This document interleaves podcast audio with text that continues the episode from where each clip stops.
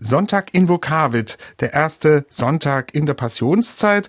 Und wir verlassen heute in unserem Podcast Johann Sebastian Bach, weil es von ihm keine Kantaten für die Fastenzeit gibt, außer die, die wir im letzten Jahr bereits vorgestellt haben. Stattdessen wenden wir uns heute und an den kommenden fünf Sonntagen einem Kantatenzyklus von Christoph Graupner zu, einem Zeitgenossen von Johann Sebastian Bach. Und wir beginnen heute mit der Kantate Erzittre toll und freche Welt.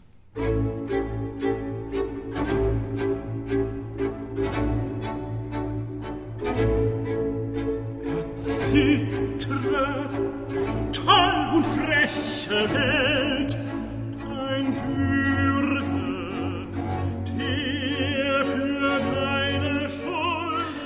Soweit ein kleiner Höreindruck schon mal. Ja, Christoph Graupner, ich habe es gerade schon gesagt, ist ein unmittelbarer Zeitgenosse von Johann Sebastian Bach. Seine Lebensanstellung, die hat er in Darmstadt gehabt, am dortigen Hof. Dort war er so etwa ein halbes Jahrhundert lang der Kapellmeister.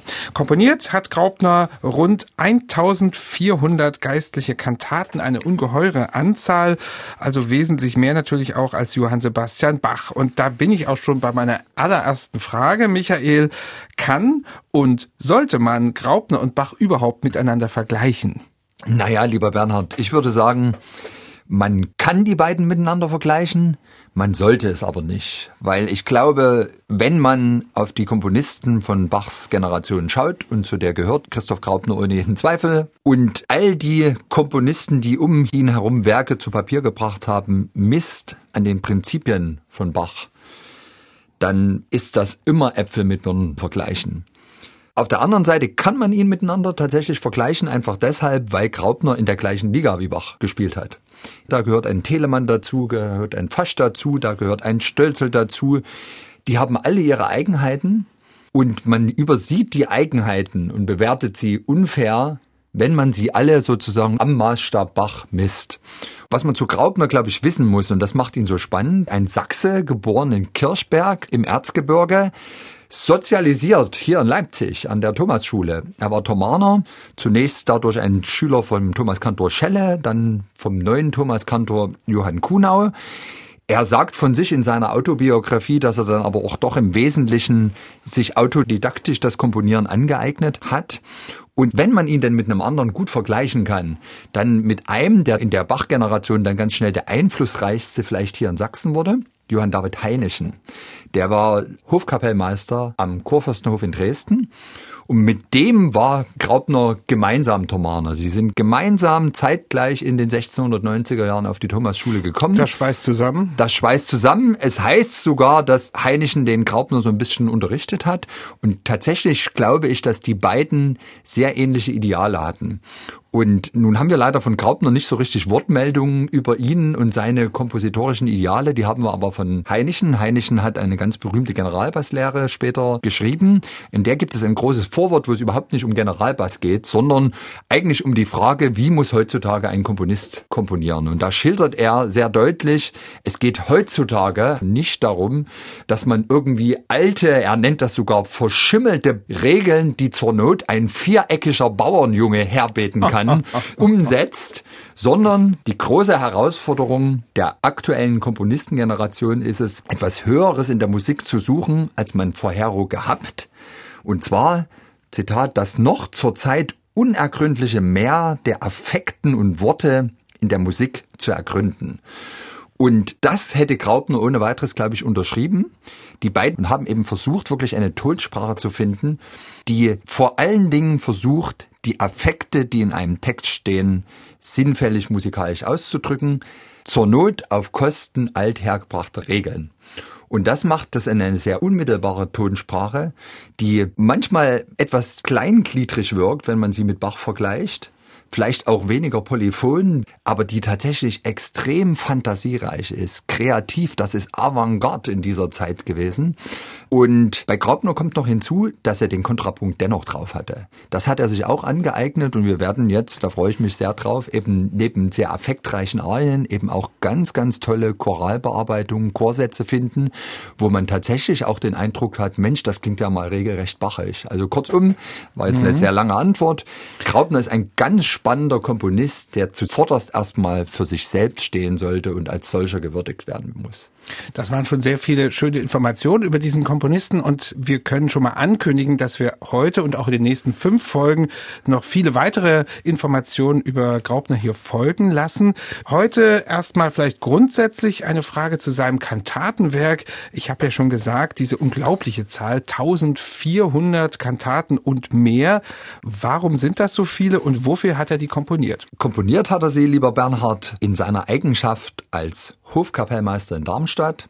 Wie gesagt, er hat, nachdem er in Leipzig an der Thomasschule war, auch in Leipzig studiert, ist dann hier 1706 vor der schwedischen Invasion geflohen nach Hamburg, hat dann an der Hamburger Gänsemarktoper große Erfolge gehabt und wurde von dort entdeckt durch den Landgrafen Ernst Ludwig von Hessen-Darmstadt. Der sich der eine Oper ihn, angehört hat? Der oder? sich eine Oper von Graupner angehört hat, der dann ganz schnell auch bei sich ein Opernhaus errichtet hat, der nicht nur den Graupner aus Hamburg mitgenommen hat, sondern auch viele der berühmtesten Hamburger Opernsänger an den Darmstädter Hof verpflichtet hat.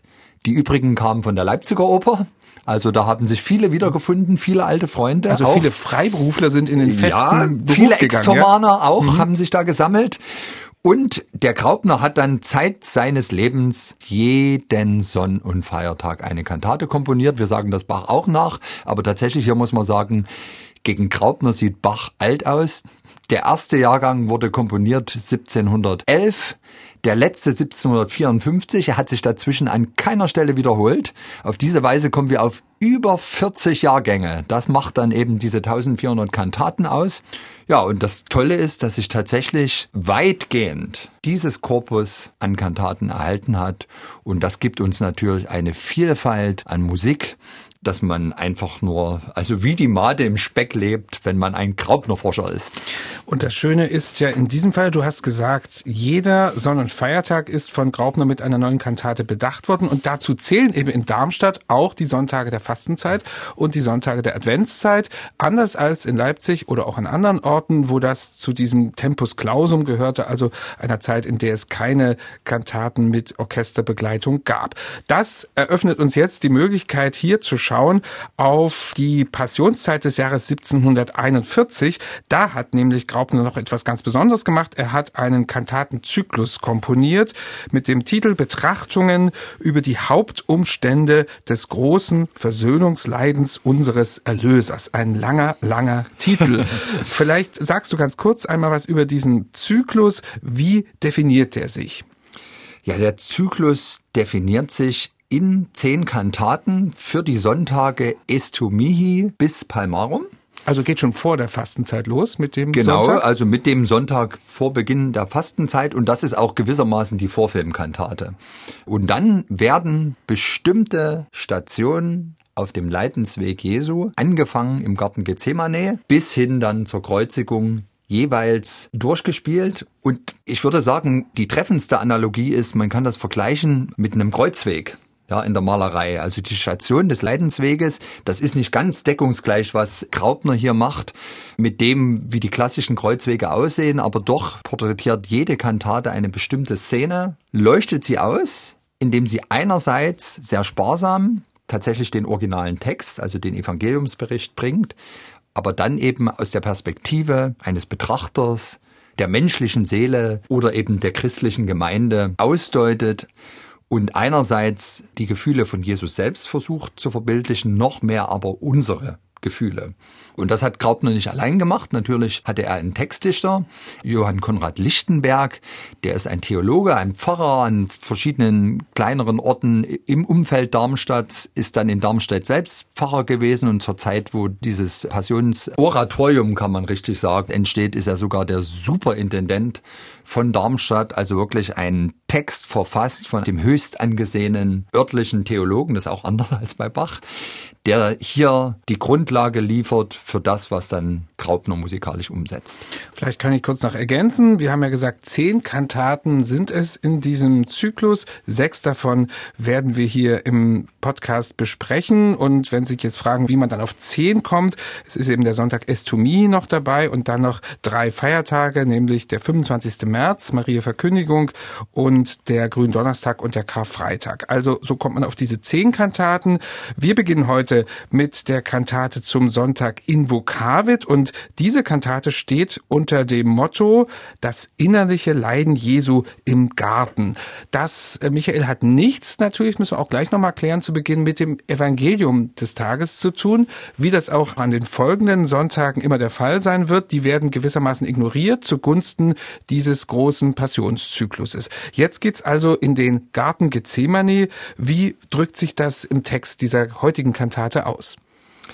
Das Bewegende an der Szene im Garten Gethsemane ist ja die Situation, Jesus schlägt dort mit seinen Jüngern gewissermaßen das Nachtlager auf. Die Jünger sollen eigentlich wachen, aber sie schlafen ein und Jesus betet zu seinem Vater und zeigt dort eigentlich sehr menschliche Züge. Das ist vielleicht der Moment in der ganzen Passionsgeschichte, abgesehen von dem Moment am Kreuz, wo Jesus seinen Vater persönlich anspricht und fragt, ist es möglich, ach so gehe doch dieser Kelch von mir.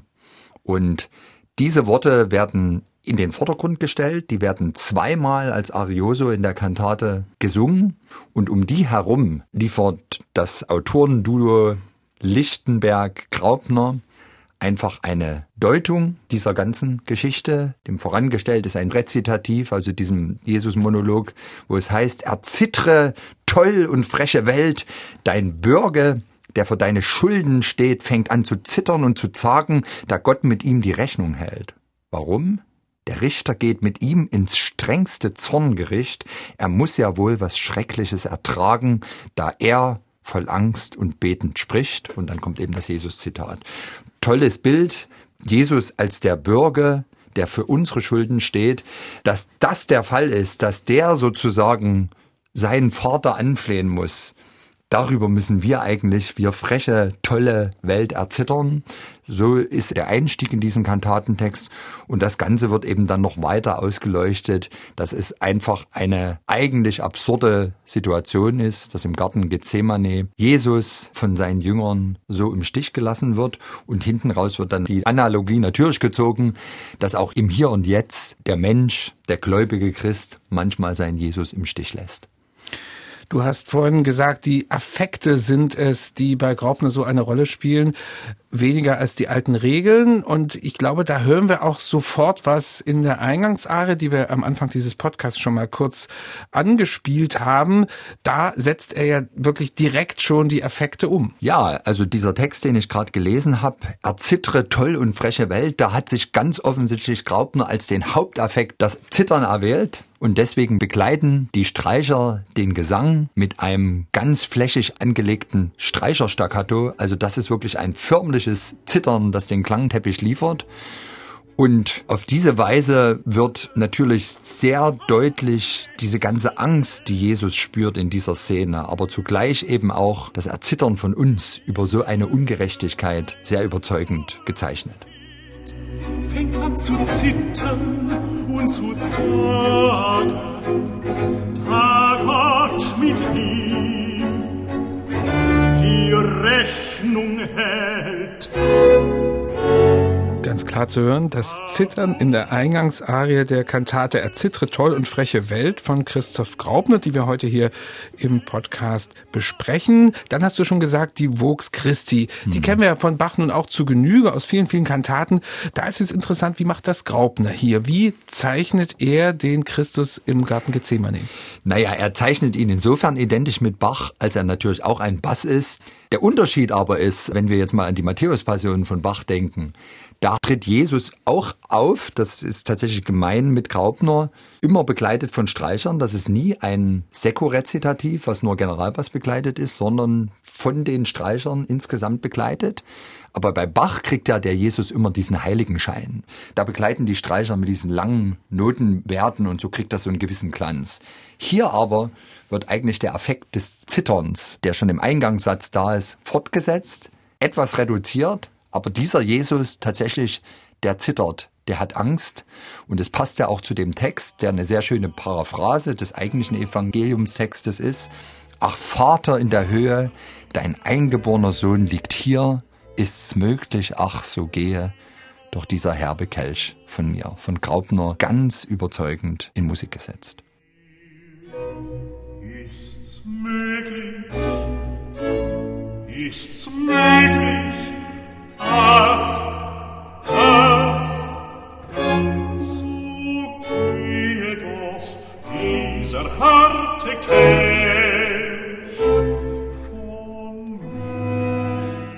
Das ist also die Vox Christi, komponiert von Christoph Graupner. Und wir fahren fort in dieser übrigens sehr langen Kantate mit einem ganz zentralen Satz, nämlich einem Diktum. Also auch das kennen wir ja von Bach, dass bestimmte Bibelworte direkt dargestellt werden. Was ist es hier für ein Bibelwort und wie setzt es Graupner um? Ja, ein Bibelwort aus dem zweiten Korintherbrief. Gott hat den, der von keiner Sünde wusste, für uns zur Sünde gemacht, auf dass wir würden in ihm die Gerechtigkeit, die vor Gott gilt. Also ein ganz typisches, wortgewaltiges Diktum, was sich ganz klar auf Jesus Christus bezieht. Und was macht Graupner? Hier liefert er das, was Bach in der Regel am Anfang bringt, die große Chorfuge. Ein sehr einprägsames Thema, sehr schön auch verarbeitet mit einem Kontrasubjekt. Das hat durchaus bachische Züge, nur hat es bei weitem nicht diese ausufernde Länge und Strenge, die ein Bach immer walten lässt. Dafür ist es dann doch, finde ich, sehr am Text entlang komponiert. Also ich glaube, dass das möglicherweise bei dem einen oder anderen damaligen Zuhörer leichter in der Botschaft durchkam, sich erschloss also eine Bachsche Chorfuge. Und dennoch hat es in vielerlei Hinsicht auch Bachsches Idiom, weil eben Graupner durchaus mit den Elementen des Kontrapunkts von wirklich sehr charakteristischen Kontrasubjekten aktiv arbeitet.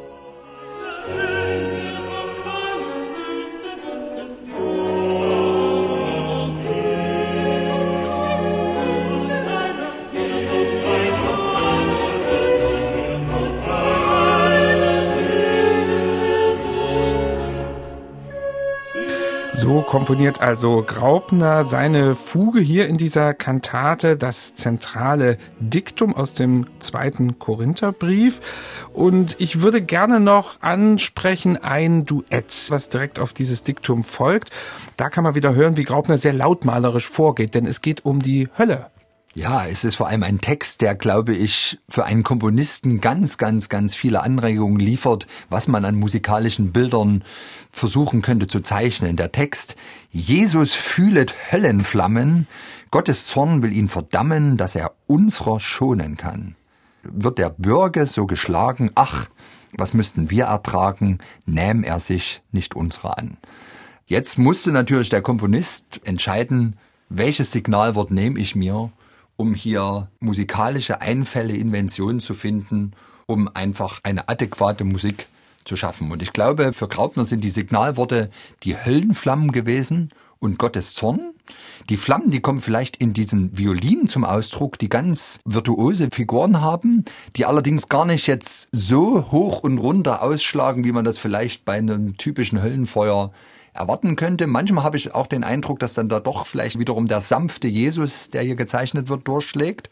Aber der Zorn Gottes, der ist ganz klar da. Es gibt nämlich als ein zweites Motiv ganz bewegte Gesten in den tiefen Streichern. Das ist ein Rumoren, was ganz gewiss für diesen Zorn steht. Und was ich interessant finde bei dem Stück, es ist ja ein Duett, ein sehr langes Duett für Sopran und Alt. Und hier kann man sich tatsächlich vorstellen, dass Graupner ganz klar seine Sänger in Darmstadt im Blick hatte. Das war nämlich eine Familienangelegenheit. Die Hofsopranistin, eine gewisse Marie-Elisabeth Schettky-Eberhardt, Schöner Name. ja, war eine offenbar ganz talentierte Sängerin und dazu die Altistin Maria Ludmilla Schettky-Vogel. Die beiden waren engstens verwandt. Auch eine Sängerin, die mit allen Wassern gewaschen war, die stammte aus einer ganz berühmten Hamburger Operistendynastie. Also die beiden werden hier diese nicht leichten musikalischen Wendungen und Figuren, die Graupner immer den Dienst der Textausdeutung stellt, ganz überzeugend umgesetzt haben. Und ich stelle fest, eine ganz wichtige Differenz nach Leipzig, hier dürfen Frauen in der Kirche singen. Denn das war Bach ja nun nicht zugestanden, da mussten immer die Knaben singen. Da hast du vollkommen recht. An den Höfen, jedenfalls an vielen Höfen, war das möglich. Und man merkt überall bei Graupner, dass er gerade den Sopranistinnen ganz, ganz viel zumutet, weil das eben tatsächlich ganz berühmte Sängerinnen gewesen sind. Die Vorgängerin von der Schettke Eberhardt, das war die sogenannte Hessin, Frau Hesse, geborene Döbricht. Das war eine der berühmtesten, erstmal Leipziger, dann Hamburger Operistinnen. Die kannte jeder in Deutschland und die hatte sich auch der Landgraf Ernst Ludwig gewissermaßen als eine weitere musikalische Trophäe an seinen Hof verpflichtet.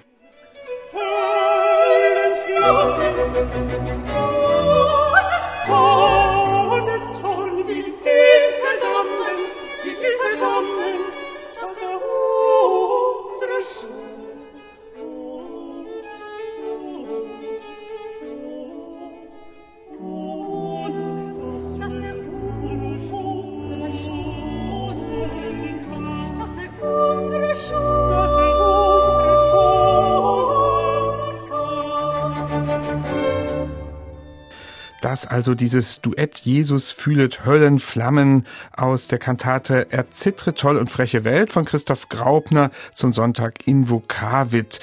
Und dann gibt's auch Choralstrophen in dieser Kantate. Und nun sagen wir ja immer, dass Bach der Choralmeister schlechthin ist. Wie macht das Graupner hier? Auch er geht ja sehr intensiv mit dem Choral um. Also beide Choräle, die vorkommen, sind Stücke, die zeigen, Graupner als Choralbearbeiter war eine große Nummer. Beides sind eben nicht schlichte vierstimmige Choräle, wie wir das aus den Bach-Passionen kennen, sondern figurierte Choräle, also umrahmt von Zwischenspielen der Streicher, ganz klangvoll. Es ist auch nicht irgendein Choral, den Graupner hier verwendet hat, sondern einer, der auch uns durch Bach sehr vertraut ist, auch aus der Matthäus-Passion, Paul Gerhards O Welt, sie hier dein Leben, zwei Strophen daraus. Und tatsächlich die Art und Weise, wie Graupner diese Choräle durch Figuration, der Streicher ausfüllt und zum Klingen bringt und letztlich dann auch vierstimmig im Chor vertont, ist eine ganz eindrucksvolle und ich muss ehrlich sagen, also ohne jetzt einen Fasch, einen Stölzel oder einen Telemann gering schätzen zu wollen, es gibt meines Erachtens neben Bach keinen anderen Meister, der wirklich so großartig gerade dieses Prinzip der figurierten Choräle zu Papier bringt wie Christoph Graupner. Also ganz eindrucksvoll und stimmungsvoll dann auch diese Kantate des Zyklus schließend. Und wir werden uns diese große Kantate zum Sonntag in Bokavit jetzt gleich anhören. Zuvor noch an Sie der Hinweis, dass wir mit diesem Passionszyklus von Christoph Graupner natürlich am nächsten Sonntag weiter fortfahren. Und ich kann schon mal ankündigen, dann gibt's auch ein Instrument, das es bei Bach nie gibt.